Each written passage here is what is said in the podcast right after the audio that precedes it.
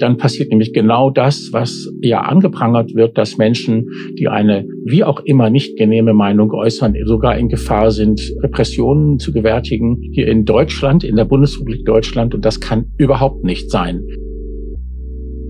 Hallo und herzlich willkommen zu einer neuen Folge des Nachschlag-Podcasts. In diesem Format sprechen wir jeden Donnerstag mit dem Autor oder der Autorin des erfolgreichsten Artikels der vergangenen Woche.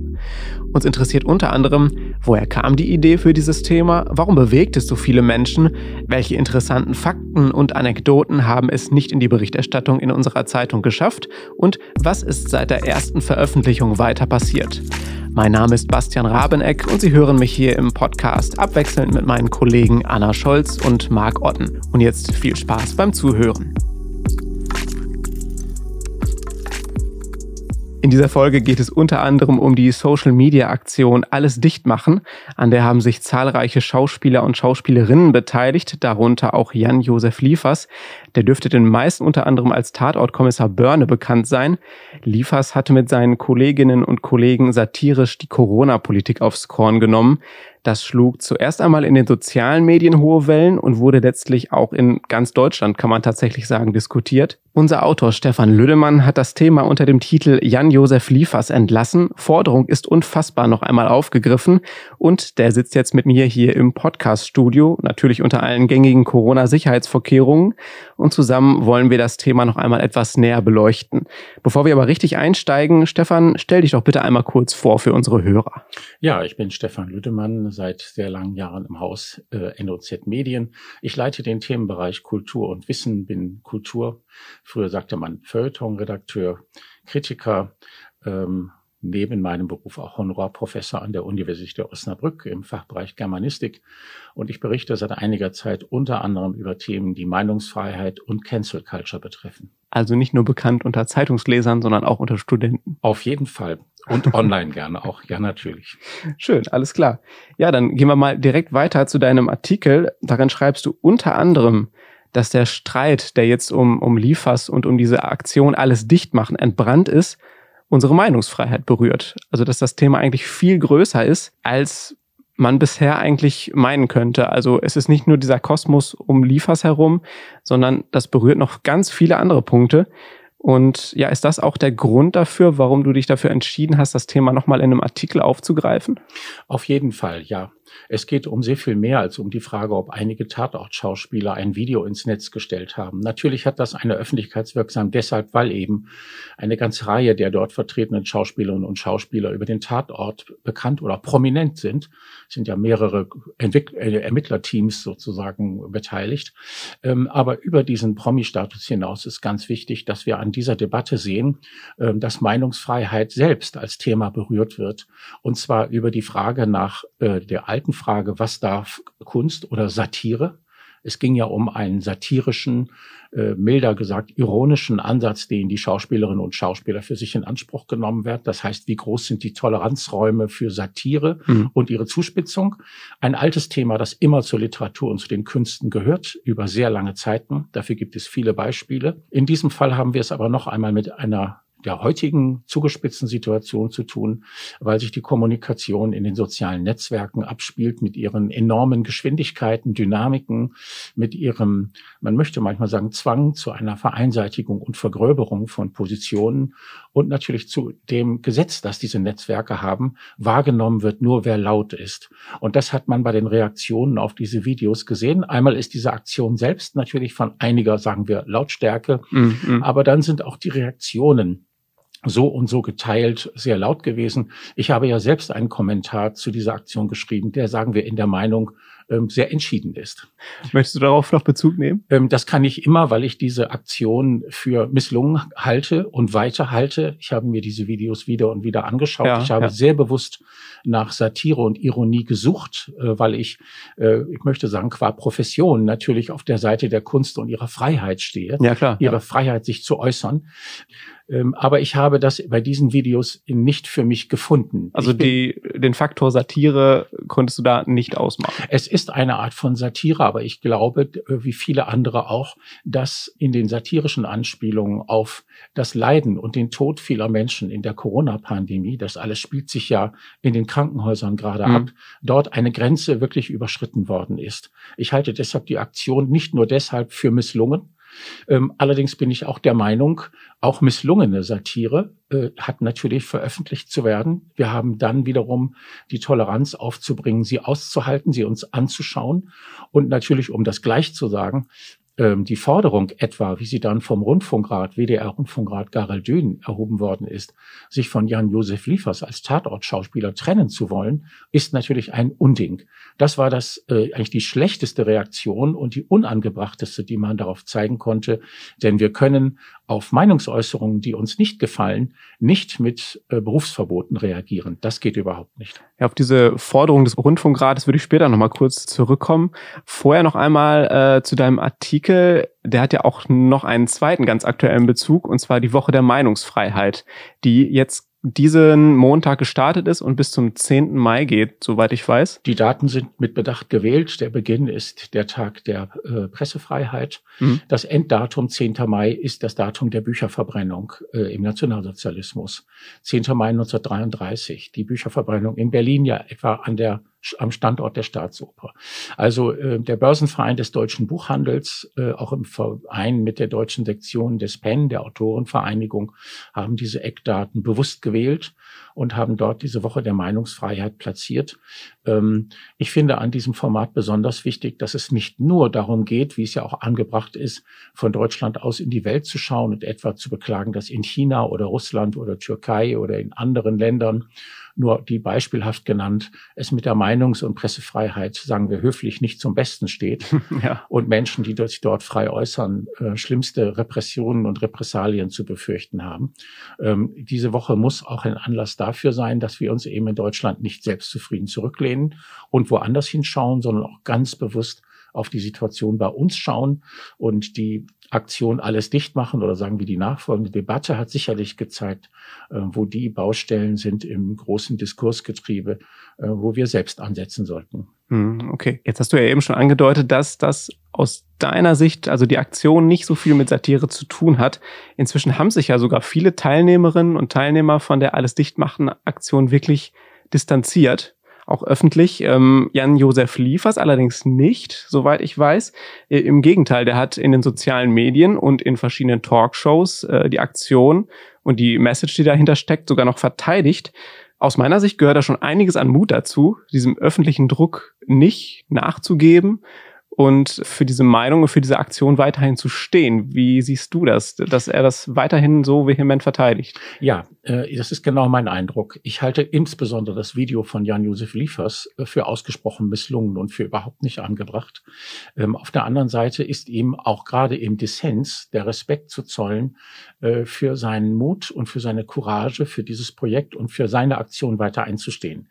Es war ja sehr überraschend zu sehen, dass gleichsam mit der ersten Reaktionswelle gleich mehrere, auch prominente äh, Mitwirkende dieser Aktion äh, wieder abgerückt sind. Ihre Videos, Heike Makatsch war, meine ich, sogar die erste, oder mhm. ich habe es zumindest so wahrgenommen, kam gleich am Anfang Ulrike Volkerts, die Ludwigshafenerin, äh, Lena Odenthal, die äh, Tatortermittlerin, gehörte dazu. Die sind gleich wieder abgesprungen. Ja, da schien es ja schon ziemlich schnell eine Erkenntnis gegeben zu haben, dass das doch nicht so richtig war. Ja, das ist eine Erkenntnis. Man kann das als Erkenntnis werten. Man kann sich dann auch fragen, ähm, äh, warum ist diese Erkenntnis dann so schnell wiederum da? Warum hat man diese Erkenntnis dann nicht vorher gehabt? Mhm. Es hat ja offenbar Schauspielerinnen und Schauspieler gegeben, die auch gefragt worden sind, die nicht mitgemacht haben. Offenbar haben die Macher geschaut, dass sie auch Iris Berben ins Boot holen. Die hat da nicht mitgewirkt.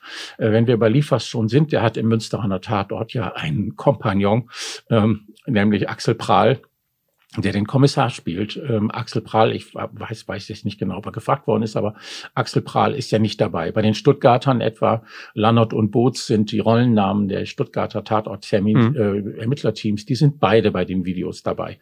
Also ähm, selbst wenn man mit Liefers jetzt nicht d'accord geht und ich würde überhaupt nicht mit ihm d'accord gehen oder mache das nicht, so muss ich zumindest sagen, ja, er hat die Courage dabei zu bleiben, es zu verteidigen und dann soll man sich mit ihm bitte auch argumentativ und bei allem Dissens vor allem immer respektvoll auseinandersetzen. Also man kann schon so weit gehen zu sagen, wahrscheinlich wurden auch andere Schauspieler und Prominente auf diese Aktion angesprochen, aber haben es von vornherein abgelehnt. Das, ich denke, das kann man soweit vermuten. Das ist, das ist eine ganz starke und naheliegende Vermutung. Bei so vielen, ja. die da mitwirken, ist ja, äh, dürfte ohnehin klar sein, dass eine ganze Reihe gefragt worden sind, die dann abgewunken haben, aus welchen Gründen auch immer.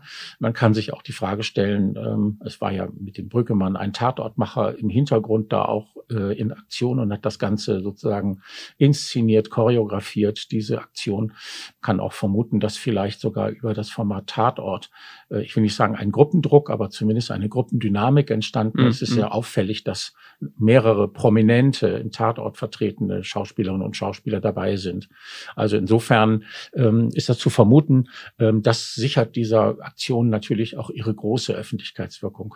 Stichwort Tatort, das ist in diesem Zusammenhang wirklich ziemlich wichtig. Inzwischen geht das Ganze ja schon so weit, dass Tatort-Fans, wenn man sie denn so nennen möchte, in den sozialen Medien dazu aufgerufen haben, die Tatortfolgen mit Liefers zu boykottieren.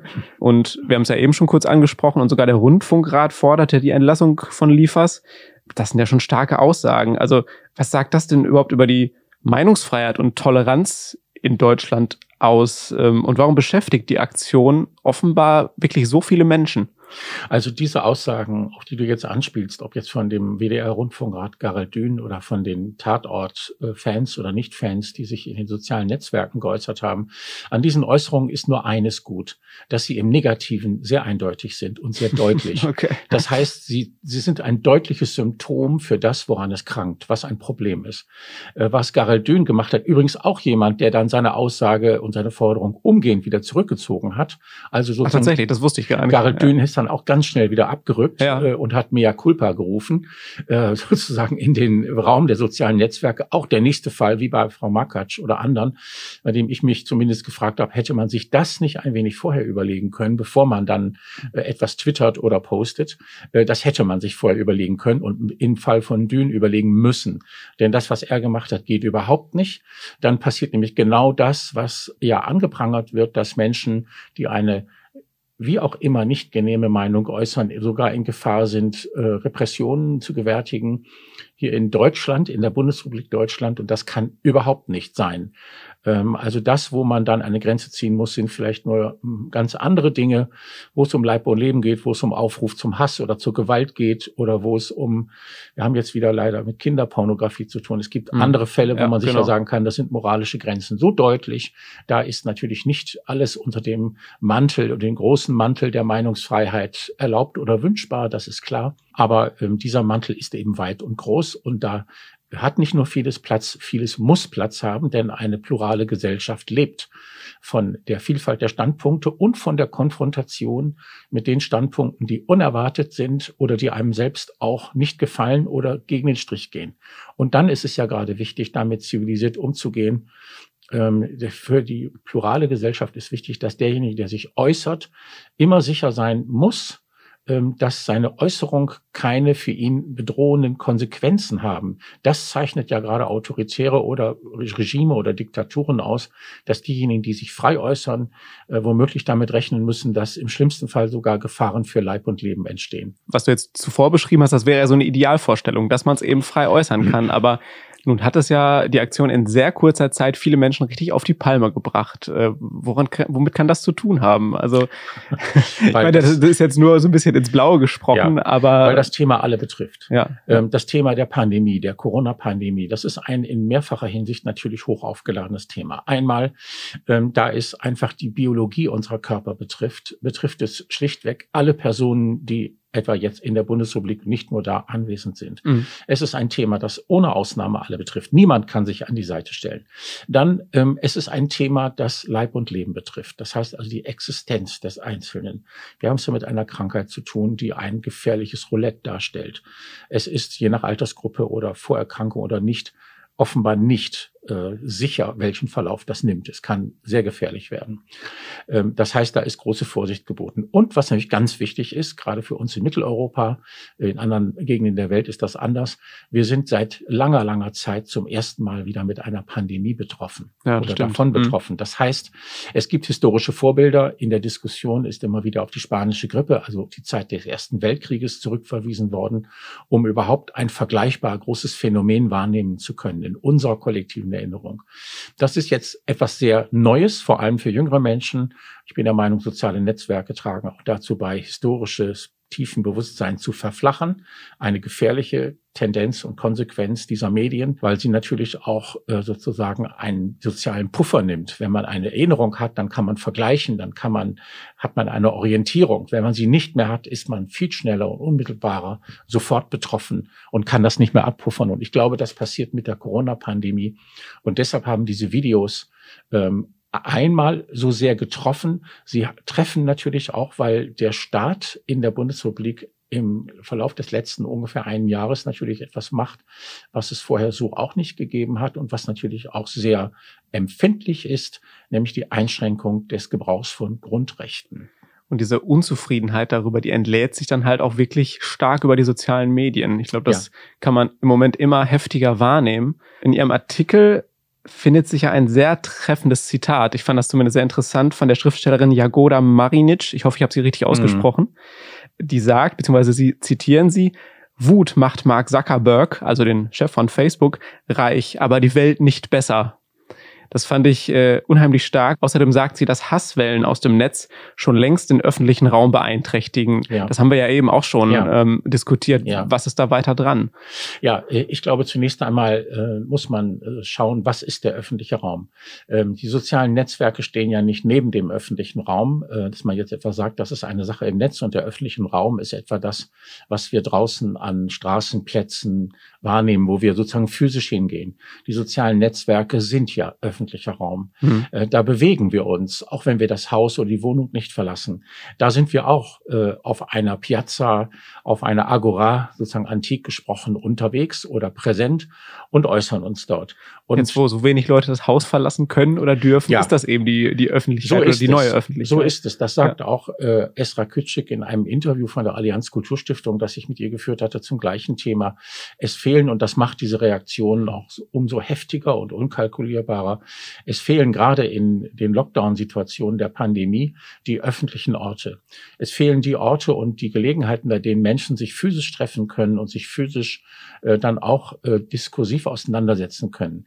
Äh, sich in die Augen zu schauen, kopräsent zu sein, verändert natürlich Kommunikation. Ähm, es hemmt äh, manche Aggression. Man überlegt noch einmal genauer, was man sagt.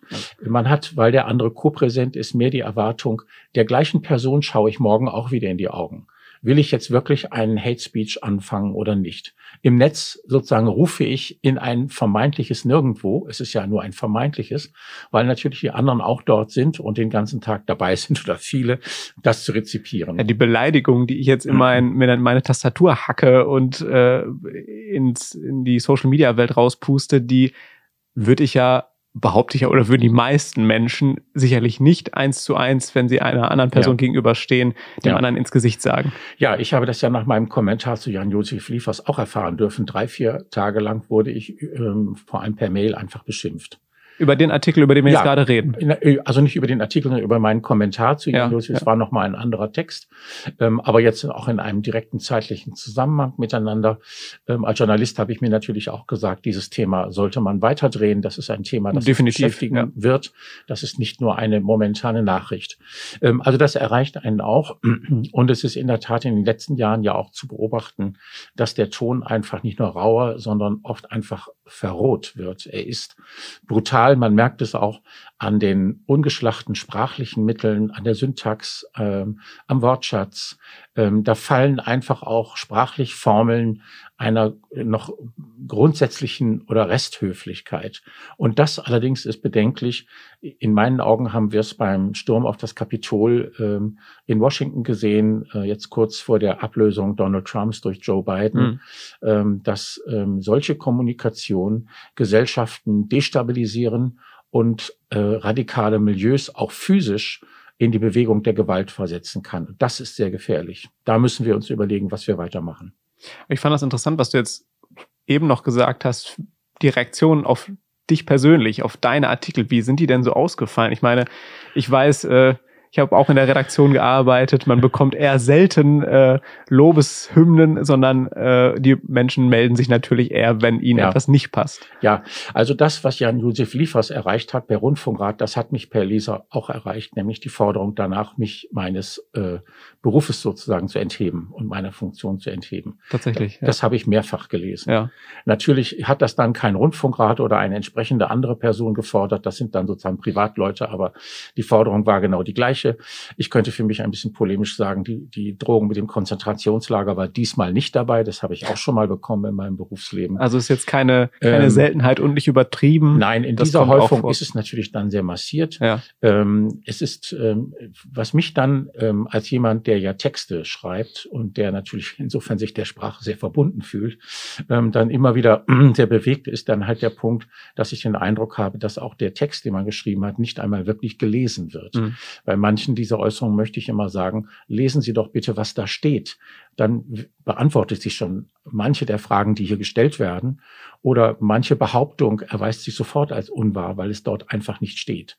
Also das ist äh, auch etwas, was mich verblüfft. Aber das zeigt natürlich, wie soziale Netzwerke die Kommunikation verändern, weil es wird nicht mehr über Textwortlaute oder über Argumentationsketten reagiert, sondern es werden Triggerreize wahrgenommen. So einzelne Stichwörter, genau, auf die dann eingestiegen wird. Sozusagen, das ist so ein Hashtag-Denken. Nicht? Ein Hashtag-Denken, das triggert äh, einen Reiz, in diesem Fall einen diskursiven Reiz und dahinter steht ein Affekt. Es ist also nicht mehr Ratio gesteuert, äh, mhm. wie man sonst den Diskurs das zuordnen möchte, sondern es ist Affekt gesteuert. Und dann übersetzt sich der Affekt direkt in eine, sagen wir mal, ungeschlachte Sprache, um das so zu sagen. Ja, also ja. etwas, was man auch nicht gerne liest.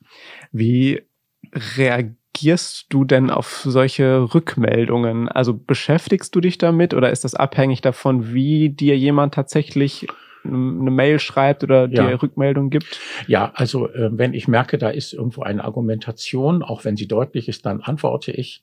Ähm, ich habe das da, muss ich sagen, in diesem konkreten Fall ab einem bestimmten Punkt eingestellt, nicht nur wegen der schieren Anzahl der mhm. Rückmeldungen, sondern ähm, weil es sehr, sehr viele Rückmeldungen oder doch einen großen Teil gab, ähm, der ist, der dann so persönlich angreifend war, dass ich mir gesagt habe, nein, wenn einfach eine bestimmte Schwelle unterschritten ist, äh, dann macht es nicht nur keinen Sinn, sondern dann mache ich das auch nicht.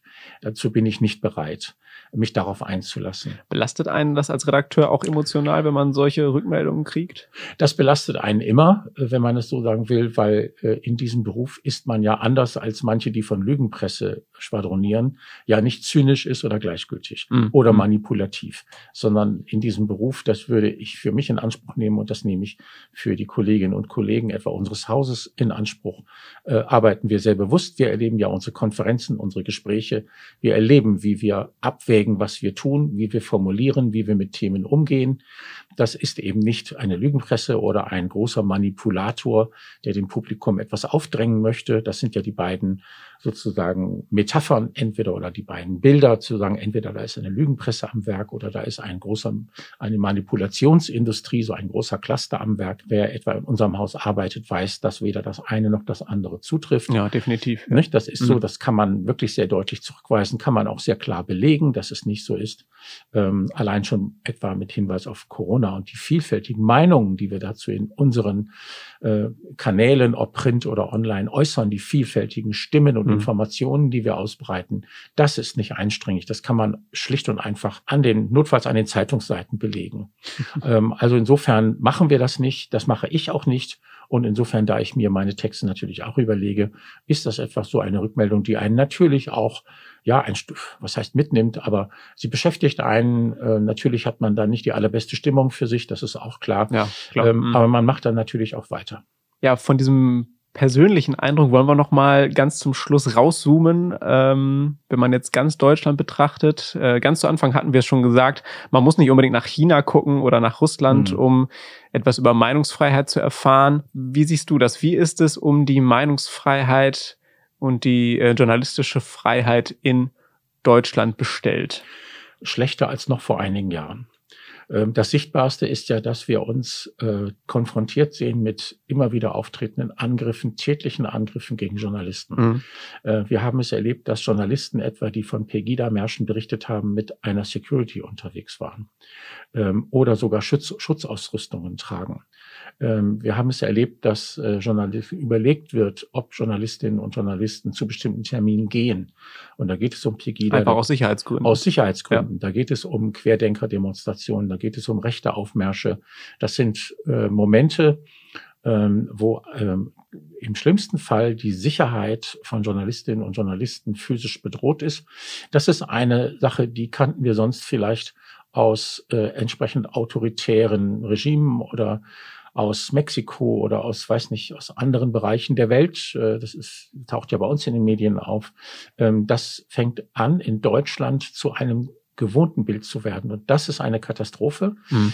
Äh, Im Ranking der Reporter ohne Grenzen ist Deutschland schon jetzt gerade aktuell um einige Plätze nach hinten gefallen. Da gibt es jetzt gerade eine ganz aktuelle neue ja, Aufteilung. Ja, es ja. ist um mehrere Plätze sozusagen nach hinten äh, gerutscht im Ranking der Pressefreiheit auf der Welt. Äh, schon das ist ein Zustand, der uns nicht nur nicht gefallen kann, sondern der für uns unhinnehmbar sein müsste. Ähm, das ist genau ein Punkt. Ähm, es ist überhaupt diese Stimmung der, ähm, der Bedrohung, des Angehens von Menschen.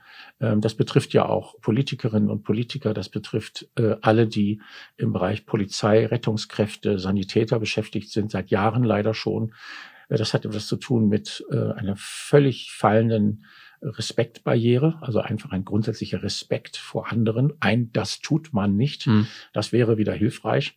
Natürlich ist auch der Punkt, und das sagen ja Menschen aus sehr unterschiedlichen Meinungsspektren, dass sie sich nicht trauen von der einen oder anderen Seite. Dieses Gefühl, über äh, die Phänomene des Shitstorms oder überhaupt von Reaktionswellen aus dem Netz so sehr bedrängt und die in die Enge getrieben zu werden, dass man sich überlegt, ob man sich noch äußert. Ähm, das ist in der Tat auch weit jetzt über bestimmte Berufsgruppen hinaus ein zu beobachtendes Phänomen. Das ist mehr als nur bedenklich, das ist ganz bitter.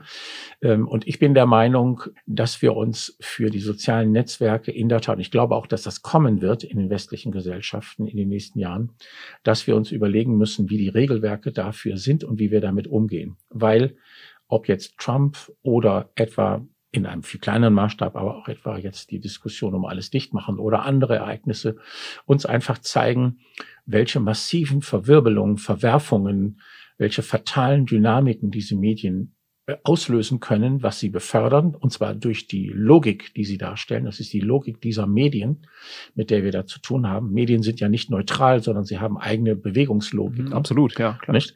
Ähm, damit werden wir gerade in diesen Jahren äh, massiv konfrontiert und meine Erwartung ist, dass in den Gesellschaften in den nächsten Jahren mehr und mehr darüber nachgedacht werden wird, ähm, wie sind diese Medien beschaffen, wie kommunizieren wir da eigentlich? Das heißt, wie stellen wir auch Gesellschaft dar und mhm. her? Wie wir kommunizieren, ist unsere Gesellschaft. Und das muss uns dazu bringen, dass wir uns da ähm, Regeln überlegen, dass wir das Streiten und Diskutieren wieder neu lernen und dass wir uns grundsätzlich äh, einen Respekt wieder neu zu eigen machen. Es muss eine grundsätzliche Barriere überhaupt wie im sozialen auch co-präsentischen Verhalten geben, dass man sich immer sagt, es gibt Dinge, die tut man einfach nicht. Die sind tabu und verboten, ähm, und zwar aus guten Gründen. Das heißt, den anderen anzugehen, ihn einzuschränken, ihm etwas anzudrohen und dergleichen mehr. Das tut man nicht. Ich finde, das ist ein ausgezeichnetes Schlusswort. Danke, gerne. Auch wenn äh, ja der Status quo eher ernüchternd ausfällt, aber es ist ja nun mal die Realität. Leider. Ja. Leider, leider. Okay. Ja, das war der Nachschlag. Diesmal mit Stefan Lüdemann, Redaktionsleiter Kultur und Service und meiner Wenigkeit. Mein Name ist Bastian Rabeneck. Ich bedanke mich ganz herzlich bei dir, Stefan. Gerne.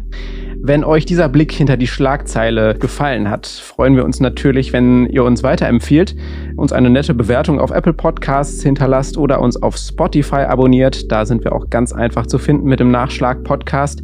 Fragen, Anmerkungen oder Kritik in geordnetem Maße, wie wir jetzt gerne festhalten möchten, äh, nehmen wir natürlich auch entgegen per Mail an audio.noz-digital.de.